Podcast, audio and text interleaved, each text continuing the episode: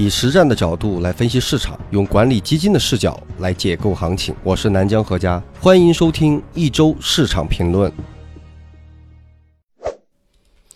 各位听众朋友，大家周末好。节目上来，咱们还是先回答大家关心的一些问题啊。首先是因为大家最近最关心的肯定是这个影响到盘面的宏观、国际。呃，宏观上的问题以及这个商贸上的问题，但是因为这个不方便多谈，呃，要不然音频审核通过不了，所以咱们呢就直接进入到别的部分啊，看用别的方式来讲这个问题。其次就是说一下这个音频节目啊，主要的目的啊，呃，原本做的时候就是身身边的一些朋友，尤其是做股票的一些朋友，还有基金经理，还有一些学生。在听这个东西，亲朋好友、老家的呀，什么长辈啊，平时很少看微博的，呃，看微信字儿也觉得小的，看文章觉得累的，为他们在做的一个东西。所以呢，啊，后来是很偶然，喜马拉雅说觉得还可以，所以作为一个推广，所以本质上这不是一个本着就是为大众服务的这么一个节目啊。我也是为了这个自己和学生，包括孩子，以后他如果。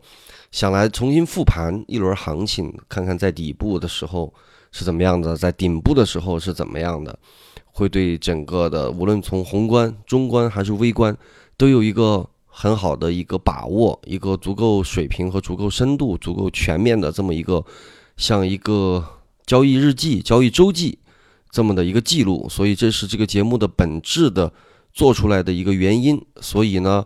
我肯定不是为了迎合市场，就大家需要我鼓劲，我的节目就可以这个多给大家鼓鼓劲啊。这个重心有偏移，这是不可能的。我们该怎么做就是怎么做，根据我们的整个交易体系和交易流程来啊。另外就是有人说，啊，这个时候呢少讲行情，可以多讲方法论。你没有行情，你方法论建立在什么基础之上呢？凭空而建立吗？你讲的东西你没听出方法论，是代表你自己水平不行啊，对吧？这个里边包含的方法论，包含的数据，你在市面上任何一个，你就别说音频了，包括写文章的，无论你是收费的还是什么付费的，你去听一下看看，这个节目的包含的信息量、包含的交易框架和水准是一个什么级别？在机构的朋友应该是很清楚啊，无论你是险资、公募还是私募，这个内行的朋友应该是知道这个信息含量和它的。难度的，至于普通的听众，你听不懂，你听不懂很正常，听不懂就听不懂，你听不懂跟我也也没什么关系，啊，明白没有？所以你说这个评论吧，你说我不看也不行。现在，呃，微博的一些评论，你说现在这个这个自媒体的这个社会本身也要是跟呃这个朋友，包括你要把它当做用户的话，要跟用户一个互动，但看了吧，你又又又很来气，对吧？你。你不懂，你又没水平呢。问题是你说话呢，它会影响心情，你明白吗？这个要分清楚啊。我如果为了这个吃饭，哎，我要因为他活着，我要赚你这钱，那你说什么这都无所谓，对不对？我赚你钱不就行了吗？大家相互尽一个责任。问题我也不赚你钱，我不赚你钱，你说话又不好听，那我他妈肯定就不高兴了，对不对？就是这么一个简单的道理啊。所以你就是你你听不懂，你爱听不听，这是第一个问题啊。第二个问题就是说。你听不出框架，不代表没有框架。你听不出框架，是因为你水平太低，明白吗？你就多学习学习，就明白了，好不好？这是大家关心的几个问题啊。然后第一部分，我们还是先看看根据本周的走势跟上周咱们节目最后的这个预测印证做一个对比啊。上周我们在节目的原话说到，就是说，呃，区间是两千八到三千。博弈加剧，主要的原因也跟大家说了，就是之前咱们的东西白皮书，包括这个不可靠、不可靠的清单发布以后，你想嘛，咱们表明的态度，那对吧？别人也要表明态度，这个就不多讲了。那么这两个月吧，五穷六绝七翻身的，这一般不代表肯定啊，但是肯定是回调期。因为这一笔的回调还没有结束，前面讲了多次，两千四百点上来，三千二百点调下来，那么你这笔调到现在还没有结束，依然没有结束啊，所以肯定是一个回调期，回调期肯定不好过，回调期现在的调调了两个月，所以这两个月你肯定觉得很难受，很正常。但是你说这行情它没有回调期吗？不可能的，哪有行情没有没有这个没有回调期的。回调期可以做的有哪些？前面也跟大家讲了，陆陆续续讲了，你要把整个线索梳理下来，对吧？你可以不动，你也可以压缩仓位，你也可以调整结构，前面都有讲啊。那么，所以上周说了，这两个回调期两千八到三千，重点要看几大行和两油。为什么要看这几个？对吧？说了这个，因为这几天消息比较密集，密集的时候，重心主要是依靠这些大票来稳定盘面，他们没有问题，整个行情没有太大的问题。你至于说板块上轮动，很正常，不可能没有轮动啊。所以他们是稳定市场的关键，这是上周说的原话。那本周我们看，最高两千九百二十点，最低两千八百二十二点，收盘两千八百二十七点，就在这个区间内，好吧？关键问题你还看看啊，我们说的几大行。中国银行涨了零点五四，工商银行涨了二点一四，建设银行涨了二点五八，农业银行涨了二点四五，中国石油跌了一点六八，中国石化涨了零点九二，看见没有？这几个票，大盘是跌了啊，对吧？这个创业板也跌了，跌了更多啊。那么为什么这几个票还在涨？上周跟大家说了，所以不是说你没有避风港，不是说你没有方法去解决问题啊。如果你足够了解市场，你是有方法的。除了你整体压缩仓位或避开以外，你要调结构是有标的的。其实说的非常清楚了。但是呢，这个对吧？你你操还是那句话，你要听不懂就完了。你你你你你听不懂就算了，对不对？所以你看看这几大行跟两油。当然了，你再脑子再灵活一点，做一指数，几大行加两油，你做一个权重指数，比五零更敏感。这个指数是一个你衡量。这个市场的一个标准，对不对？也是可以的，所以基本上走势也是在咱们的这个预计之中啊。这是这周跟上周的一个对比。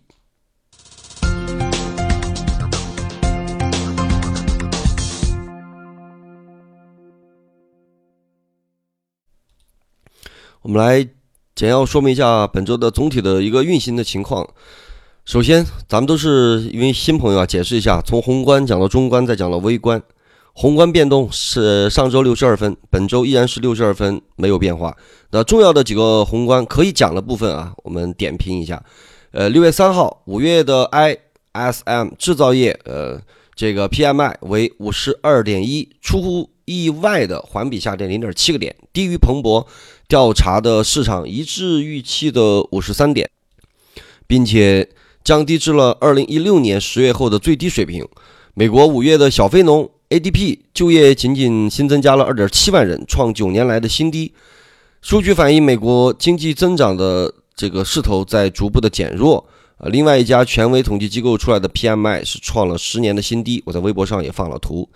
那么这个就业的问题，之前三月、四月跟大家讲过。呃，目前是从这个二战以后美国最长的一个就业。势头良好增长的这么一个繁荣期的一个最长的周期，那么在四月份降到了三点六之后，五月份依然是保证了三点六这么一个继续的一个超低的一个数据。上次这么低的数据还是在呃四五十年代的时候，包括八零年左右的里根时代的呃经济的崛起，你都没有这么的强悍。那现在这个值三点六能不能再低？我看是悬了。那么，美国的经济如果就业率下滑的话，这个指标如果一旦谈到三点八、三点九，嗯，或者四点零之上，美国那边的走势估计会出现大问题。这是一直以来在说的问题，这是一个很重要的参考指标。另外一个指标就是前两周跟大家说的一个剪刀差，专业的朋友可以去看看，好吧？然后在前面的音幕音频节目去找。那么六月四号，美联储主席表示。正在密切关注商贸纠纷对美国经济的影响，会在在适时的时候采取行动，支持经济的增长。那用什么去支持经济的增长？没有别的招儿嘛，对不对？还是放货币、降息，配合圣刘易斯联储主席这个前一天表示利率可能下调的这个言论，是更多的投资者相信联储会在今年内降息。现在是在给大家一个预期。所以呢，受此影响，周二的道琼斯是大涨了百分之二。当然，对于美联储是否降息，市场仍有一些不同的声音。不过，你不管这个声音怎么样，实际上有今年有些国家现在降息的路上了，包括印度、埃及、马来西亚、菲律宾、新西兰以及澳大利亚。那每次降息的时候，肯定是先从这些扛不住的边缘国家开始，尤其新西像欧洲发达体国家的话，主要就是新西兰跟澳大利亚。所以这个啊，呃，印度当然是世界的第一轮降息，是二月七号，随后又在四月四号，然后又降了二十五个 BP。那么二月十五号，埃及央行是降了一百个 BP。那么五月七号，马来西亚啊下调。呃，五月九号，菲律宾下调；五月十号，新西兰宣布降息。那么六月三号是澳大利亚，六月六号是印度的第二轮。所以大家可以看到，加息周期跟降息周期、财富的收割周期、货币的扩张周期、资产的这个上涨周期、应对调整的这个精准调控，也是现在全球。没有别的招啊，就是不能让信心膨胀的太快，也不能让信心崩溃的太快，主要就是一个逆周期的调节。你看不惯也没有办法。资本主义的核，资本主义现代经济的核心就是信用经济。信用两个字，信用是代表了预期，呃，对不对？你没有预期哪来的信用啊？你没有良好的预期，谁又会去支持这个信用呢？那预期来自于什么呢？预期来自于紧缩或者宽松，紧缩和宽松是为了信用。是为了预期，预期又是为了信用，信用是支持整个货币和整个经济运转的关键，对吧？你没有信用，就没有预期，没有预期，哎，对，颠过来倒过去，很多人把经济搞得很复杂，其实没那么复杂。写报告也需要复杂啊，实际上没那么复杂。中国国家元首访俄，那双方决定两国关系提升为新时代中俄全面战略协作伙伴关系，也是签署了核能。协议总共超过两百亿美元，而且也包括了那个啊，这个那个什么的项目，大家能查到。那么棚改降温，PSL 首次连续两月的零投放，呃，主要把钱呢要可能用来支持民企和小微。所以数据显示，五月份的人民银行对没有对这个开发行和进出口行和农发行发放 PSL，所以这是央行连续两个月未向三家银行发放 PSL，历史上是首次。所以数据还显示，今年前五月央行累计发放的 PSL 的贷款一千五百三十亿，比上年同期骤降了百分之六十五。PSL 投放放缓的背后是什么呢？是棚改的降温以及棚改融资方式的改变。所以三四线和小县城的楼市 没什么大戏了。三四线零六年那轮涨完之后，我当时就说的很清楚啊，三四线没戏啊。那什么地方有戏？这两三年一直在微博上说，跟的朋友是知道的。另外就是上周末，易主席在新闻联播花了四分钟介绍中国资本市场，表示目前风险可控，股市已经逐步消化和反映了贸易的商贸摩擦，所以正坚定的推动科创板和试点的注册制的工作。虽然总体是给 A 股市场打气，但是接下来的市场还是比较偏弱，所以本周是一个连续的收阴。那一般跟大家讲过，呃，这个管理层的密集喊话。之后呢，还会稍微再低一点，因为大家没有那么容易被提振信心。那同样的逆过来，每一轮牛市的上方也是同样的，管理层喊完要降温之后，还会往上冲。为什么？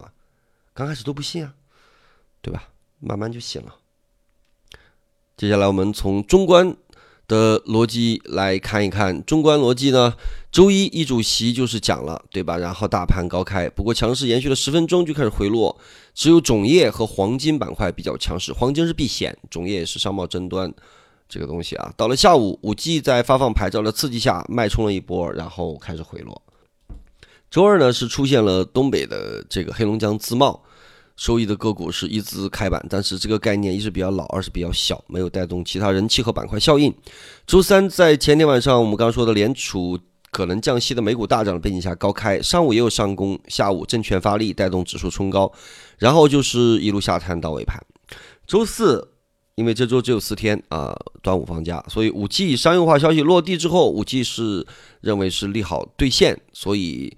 这个就开始下探，另外就是多只小股票进行了闪崩，闪崩也在盘中也说了啊，闪崩我当然知道原因的，这个具体不好多说，那稍微说一点，说一点就是这些闪崩的票一般很多是做市值管理的啊，市值管理这个钱你得来吧，那钱你是怎么来的？市值管理是谁在做，对吧？市值管理是谁在做呢？市值管理是对吧？是这个这个这个这个大股东在做，还是谁在做，对吧？你钱从哪儿来呢？钱从哪儿来？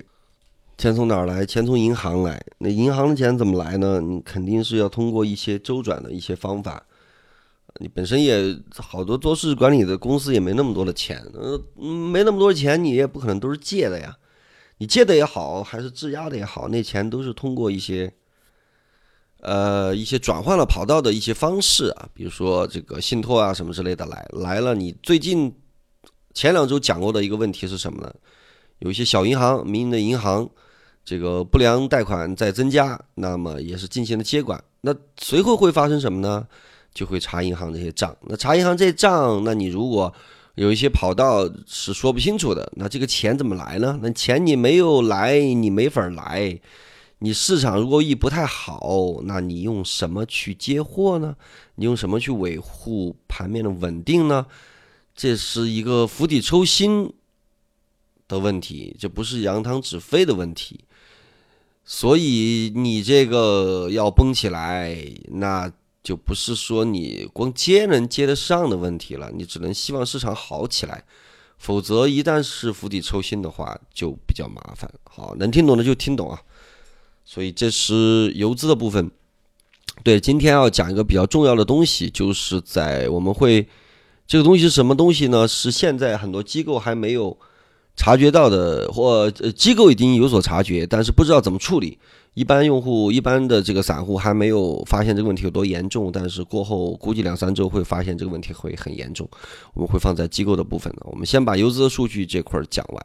主线成交占比，本周前成交额前八十，金融与科技的比重比较上周没有太大变化，金融占比百分之十五点七五，较上周稍微降了百分之二，科技占比。是百分之三十二，较上周轻微增加了百分之一，仍然处于较高的区间。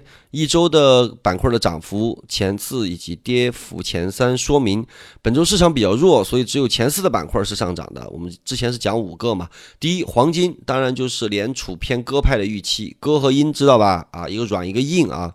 那么要松货币的情况下，那么黄金期货是表现比较强势。那第二是电信的运营，首先是五 G 商用化的消息进展，不过周四利好兑现，当天是大幅的杀跌。第三是银行近期强于大盘，上周说了啊，为什么？这是延缓指数跌幅的主要的护盘力量。第四是种业。那也是这个外部的因素的影响下，提高农业自己的需求，也是商贸争端。那么领跌的板块，第一是近端次新，单纯的筹码炒作，上周达到一个高潮，本周就是炒作的回落。第二是环境治理，很多股市内蒙本地股，为什么呀？那个被接管的包商银行是哪里的啊？好好想想啊。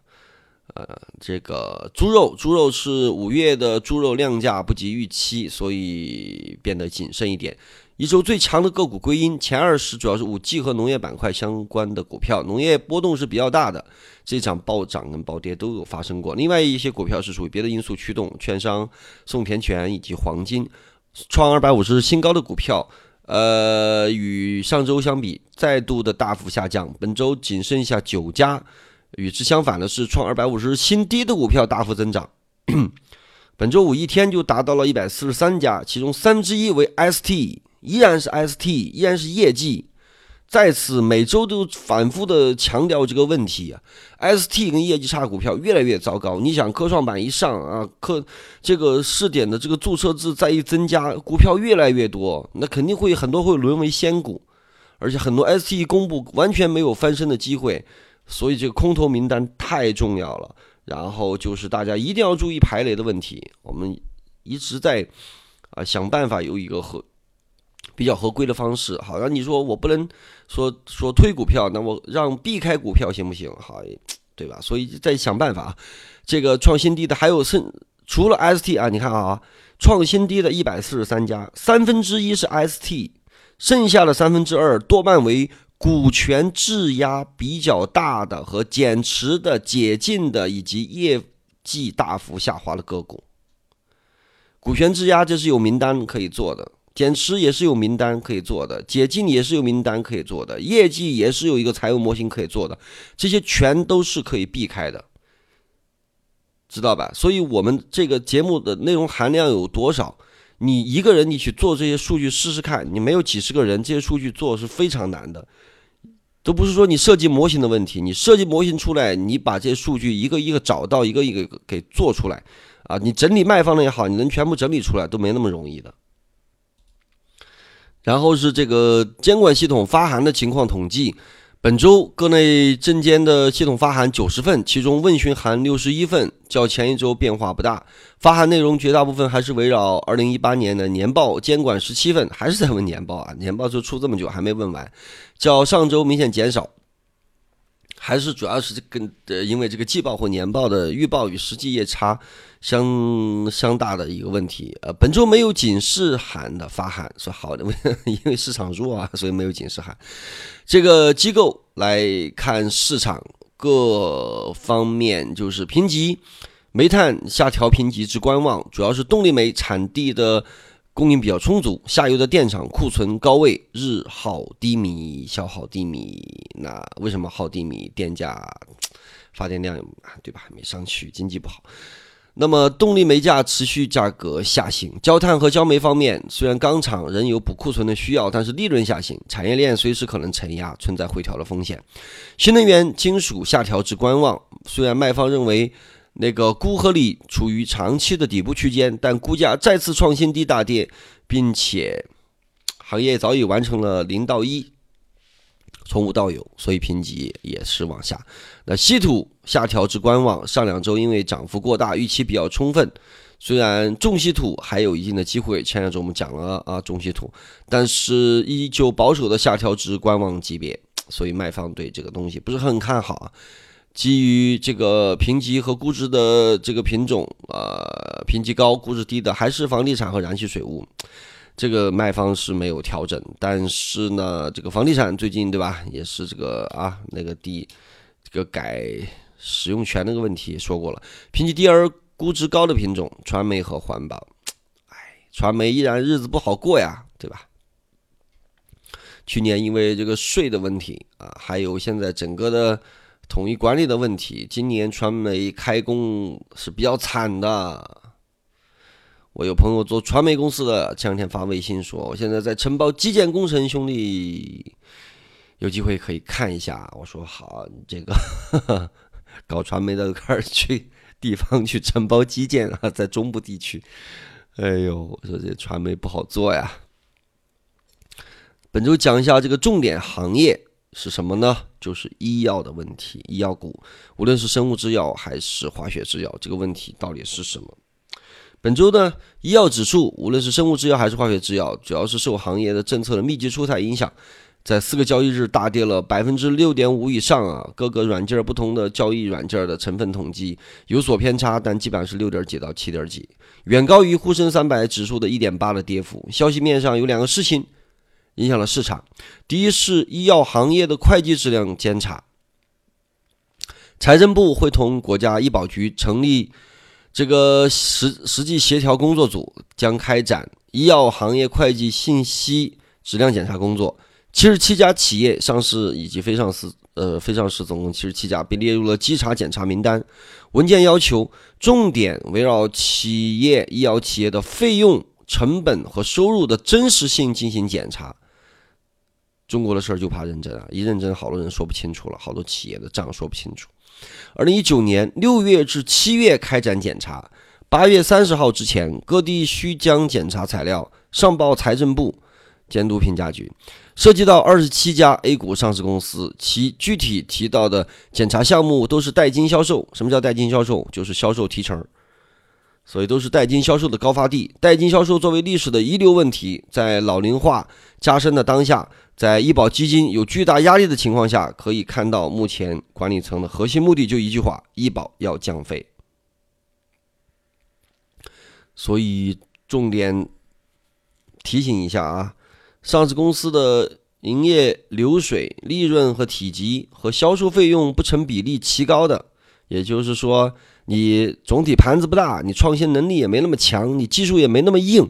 但是你销售费用排的又很高，你还说不清楚，恐怕是检查了黑天鹅啊！这个你如果懂得，你在财务软件当中，你在股票软件当中用 Choice 这些，万德这些，你稍微稍微一排序，你就能看出来了。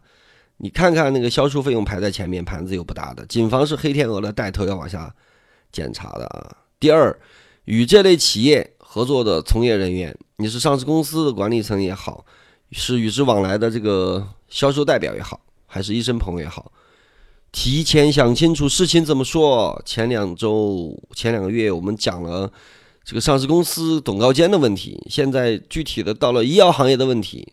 希望医药行业的这些董秘朋友啊，还有这个做销售的朋友，以及部分的医生朋友啊，想想怎么解释这个事情啊。当然，大家最好是没有牵连，对不对？希望大家都是非常透明的。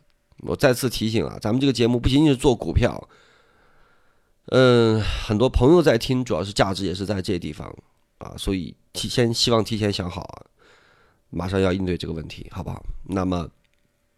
前面说了，第一是医药行业的会计质量检查，第二个是医用的高值耗材的大量采购的推动实施。四部委发布文件指出，是国家第二季付费国家试点工作组会根据前期各个省市区申报第二季付费国家试点的情况，确定北京、天津、上海等三十个主要城市为第二季付费国家的试点城市。解释一下第二季。本质上就是一个按病组打包的定额付费的支付方式，全程是按照疾病诊断相关分组，也就是说，将同值的疾病、治疗方法和资源消耗成本相近的住院病例分在同一组，确定好每一个组打包的价格，病人。得了同样的疾病，遇到了同样的并发症的情况，那么按照同样的方式处理，实行一口价的打包收费。在第二季的付费的这种模式下呢，医院的这个医疗行为就会回归到治疗本身。病人你不该吃的药、不必要的检查，医生即使是为了利益驱动，希望多开点药、多拿点回扣，但是在这个医院的约束和同科室以及其他医护的绩效的压力下，都要被迫放弃。所以第二季实施后将带来两个方面的转变：一是医院将受制于收入相对恒定时，必须要考虑收益，而不仅仅是考虑收入，也就意味着扩大销售并不一定对医院有利了，而要更科学合理的选择检查与治疗的方案，减少药物滥用的行为，从根源上避免了大病小病大治、过度医疗。对行业本身来讲，，DRG 收付费的改革下。那么，医保、医院内部管理都迫使医疗服务提供者追求最低的价格，达到最好的性价比的治疗效果。价格低的、疗效好的药品，性价比越高的药将越受欢迎。过去医院好多部分啊，就是多用药的这个情况啊，性价比不高的产品或者安全但无效的药。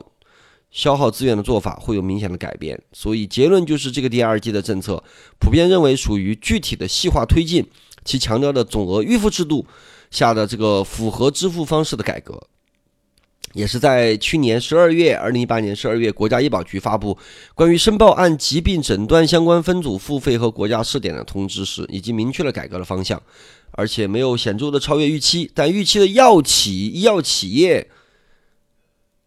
将会普遍的面临政策风险。由于医药板块一九年一季度的利润增幅仅为百分之三，扣非的增速为负，短期情绪面的悲观预计还会使医药板块承压。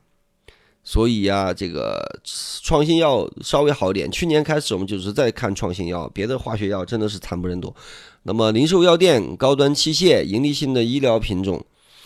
会有那么一点点机会，除此以外选，所以我提醒机构的朋友，在这个八月三十号调查没有结束以前，医药板块将会在未来承受 比较大的压力，做好准备。短期内百分之八九十以上的化学药和生物制药都不值得关注。通达信的这个生物制药的指数在两千两百点以下，不值得你再看；化学制药指数一千七百点之下，也不值得看。啊，医药出来的资金。炸投资金去哪里？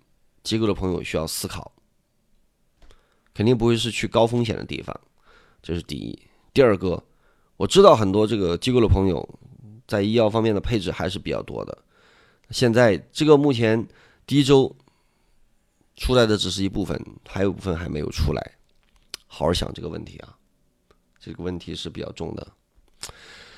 好，我们下面来说一下这个几个重要指数的点评。正月一百。在上周涨了一点二三过后，本周跌了三点五，跌了不少。现在净值是零点九六七四，上证指数跌了二点四五，创业板中跌了五点三七，跌了很多。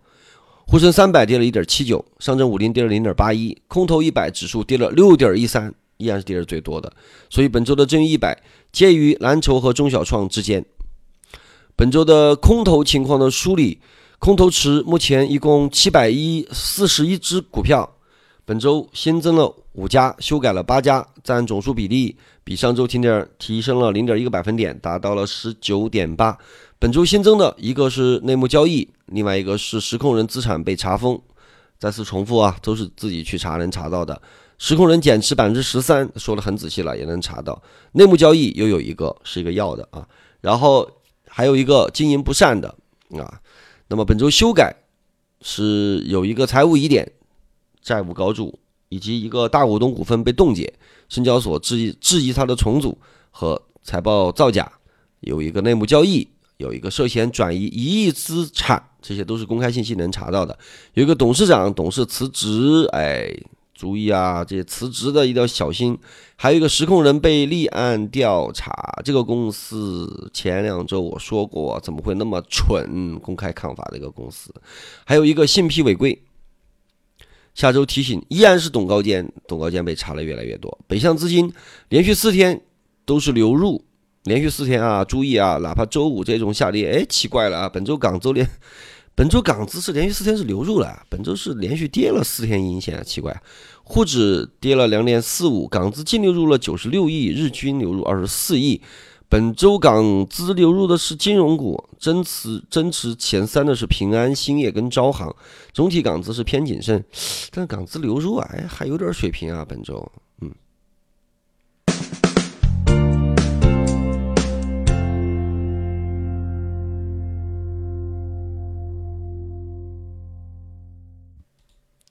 现在我们最后啊说一下下周，下周走势最大可能二七五零到二九五零，重点关注是汇率，这就不是股票了，是汇率。现在的汇率，我们不是某一个数字啊，也没有什么底线，要根据这个各方面宏观变动的情况啊。央行也讲了，现在汇率主要是关注这个跟国际的联动的走势啊，汇率我估计未来会成为一个。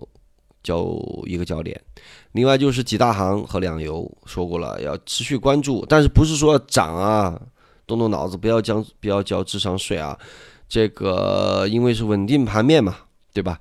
然后就是前面啊重点讲的这个医药的问题，医药的问题，医药和科技会呈现一个跷跷板的效应啊！想好了，什么叫跷跷板啊？就是不会医药涨，科技涨，概率比较低啊。好，最后送给大家一句话啊，蒙哥马利指挥官必须在战争开始之前就决定好仗应该怎么打，然后再决定如何使用所指挥的军队，依计而行。